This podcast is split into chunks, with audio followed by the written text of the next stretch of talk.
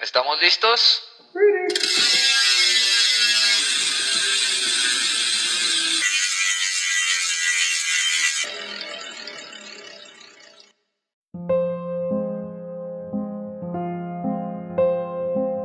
Roglic, un campeón hecho a medias. Texto de Laura Messeger para la revista Rollure, publicado el septiembre 1 de 2021. La singularidad de Primo Roglic es que siendo uno de los mejores ciclistas del mundo, su día a día sigue siendo una lección. Carece de menos cultura ciclista y de ahí su mayor mérito, alcanzar el éxito con la lección todavía por aprender.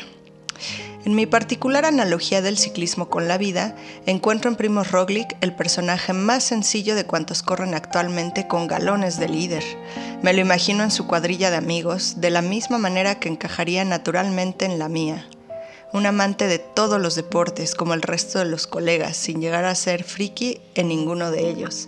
Un practicante de fin de semana por el simple placer de hacer deporte, cualquiera de ellos.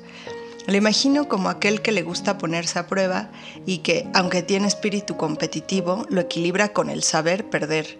En la retina bien grabada tengo esa imagen suya de 2011, durante una carrera de mountain bike con zapatillas de deporte, calcetín gordete y un maillot viejo y bien holgado del equipo francés de Ye, en una posición del todo extraña sobre una bicicleta barata, al más puro estilo dominguero, todo prestado por unos vecinos.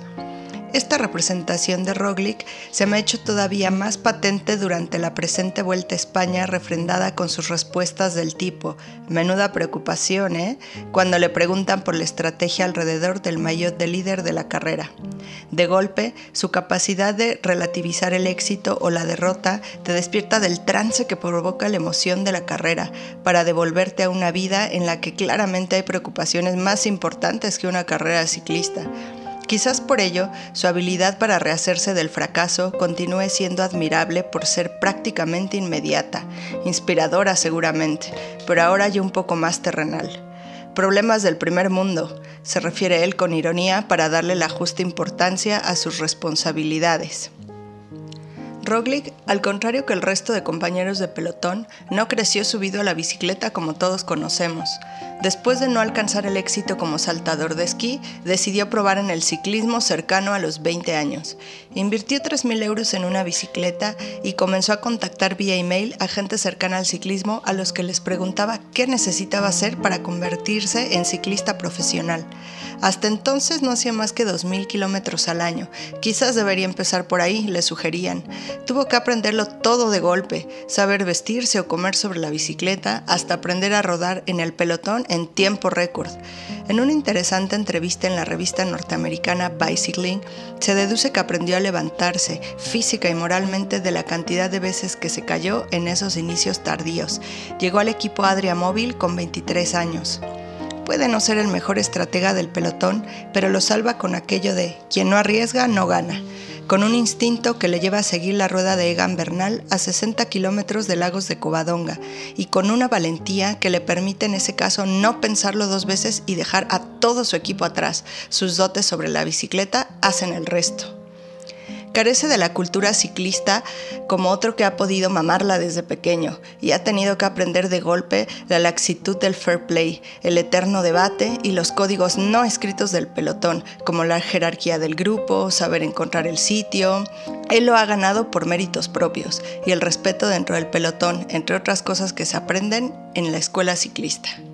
A propósito de esto, seguramente no entendería las críticas infundadas que le llovieron en la séptima etapa de la París-Niza de 2021, al sobrepasar en la línea de meta al joven Gino Meder, que sobrevivía de la escapada. Meder, a punto de llorar, vio cómo se le escapaba su oportunidad de darse a conocer al mundo ante un Roglic imbatible que sumaba con aquella su victoria número 50.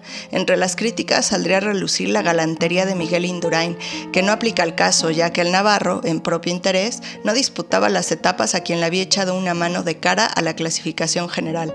A pesar de su todavía breve carrera, a Roglic no se le puede reprochar un pero en su forma de correr.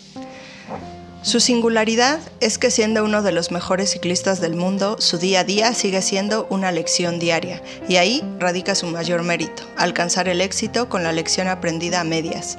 A pesar de sus tres victorias en la general de la Vuelta a España, 15 victorias en grandes vueltas desde 2016, dos Tours de Romandía, dos vueltas al País Vasco, una Tirreno Adriático, un monumento como la Lieja Bastona Lieja y la medalla en la contrarreloj olímpica, Roglic reflexiona en Bicycle Todavía cuando echo la vista atrás, si hubiese sabido lo duro que era, quizás nunca hubiese empezado a andar en bicicleta, pero al no saberlo, bueno, no tenía nada que perder, tenía que probar y verlo por mí mismo.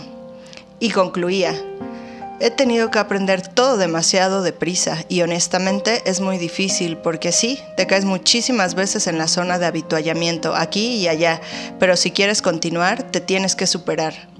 Y si él tiene lecciones pendientes, nosotros aprendemos cada día con este campeón hecho a medias, a encontrar la oportunidad mientras nos recomponemos superados por los obstáculos y a vivir con la templanza tanto la gloria como la derrota. Y un último deseo, pasar a la historia no por lo que gané, sino por lo que peleé. Primos Roglic siempre en mi equipo.